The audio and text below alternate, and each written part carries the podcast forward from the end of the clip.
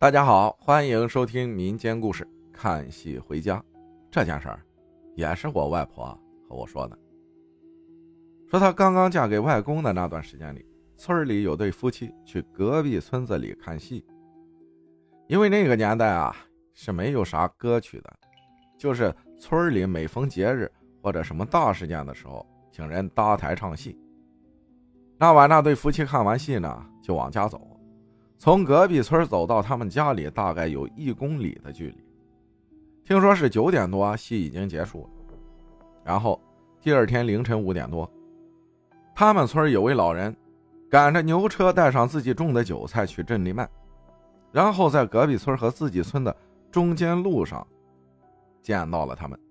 俩人坐在石头上，天色还是很黑的。赶车的老人是因为牛靠近他们的时候叫了一声。老人才四处看了看，才看到他俩。老人家也觉得奇怪，他们这一大早来这儿坐着干嘛？就在牛车上问他们，在这儿干嘛呀？他们也不理。老人就感觉是撞邪了，就下来拿赶牛的棍子在他们面前打了一下，叫道：“你们在干嘛？”然后他们才清醒了。女的就突然哭了起来。老人就问怎么了？怎么一大早坐在这儿？这男的就开口了，说：“昨晚他们去隔壁村看完戏回来的路上，出了隔壁村口，就一直往自己村走。走着走着，不知道是什么控制了他们，自己的意识一直知道自己在干嘛，但是就是控制不住自己。俩人就一直在两条村子中间的路上一直不停的走。刚刚他们才坐在那里，差不多半个多小时，你过来打了一下地面。”才能控制自己的举动。外婆说呀，当时他们的鞋子都走破了，都出血了，因为以前的鞋子不像现在那么耐磨。后面听外婆说，孟婆说是给隔壁村的那些去世的祖宗给控制了，不过还好没搞他们啥，就是不爽他们村的过去看戏，因为老一代两村关系是不好的，经常吵闹。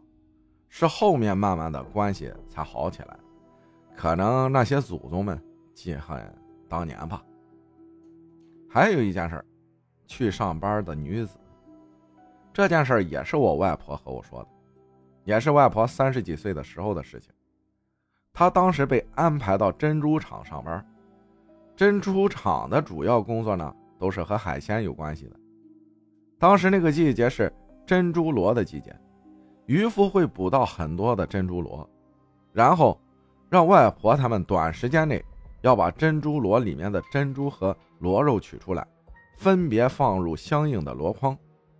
有一天上班，他隔壁村的一位年轻妹子在上班的时候，手里拿着珍珠螺在发呆，然后久久的才取出珍珠，然后又把珍珠扔在地上，又发了一会儿呆，没取出螺肉，就把珍珠螺。扔回了原来的地方，一直这样过了很久，有人就觉得奇怪，就问他在干嘛，他也不搭理，就一直持续着。慢慢的，别人都发现不对劲儿了，然后大家都围了过来，有个男的就说应该是中邪了，然后就去把筷子拿过来夹住他的手，用力夹了后，他就大声叫了起来：“你别夹我，我只想出来看看而已，夹我干嘛？”大伙就纷纷扰扰的说：“你来这里，你赶紧回去你该待的地方去，别来害人，你滚出他身体之类的。”他就一直说：“我只是想出来看看，我闷。”然后大家见他一直不出去，就拿渔网来网住他，再拿很多双筷子来夹住他的八根手指，就剩两根拇指没夹。然后他就害怕了，就说：“我走，我走。”不过你们网着我，我走不了。大伙才松了一口气。就有人问他：“你为什么要上他的身？他怎么你了？”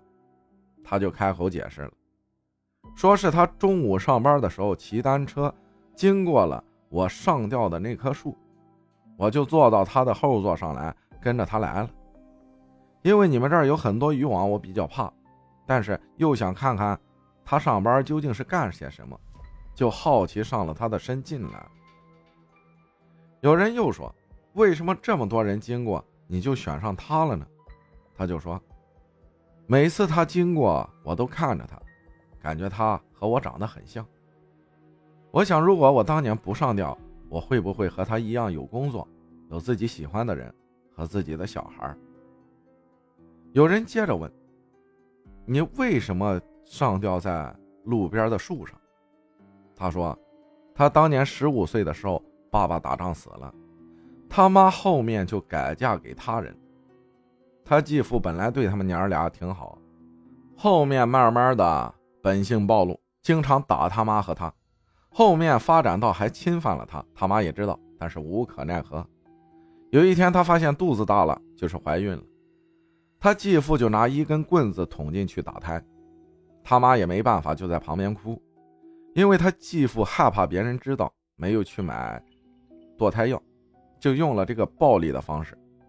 后面他出血很多，又很痛，孩子也被这样暴力的打掉了。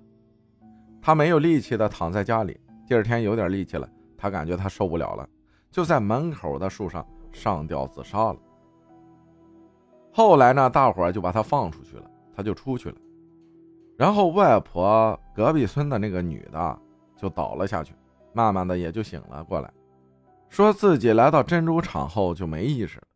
外婆说，当年那个女子上吊的地方是一个很小的村子，因为人太少，后面合并到了其他村子去了，那里啊就变成了一条路。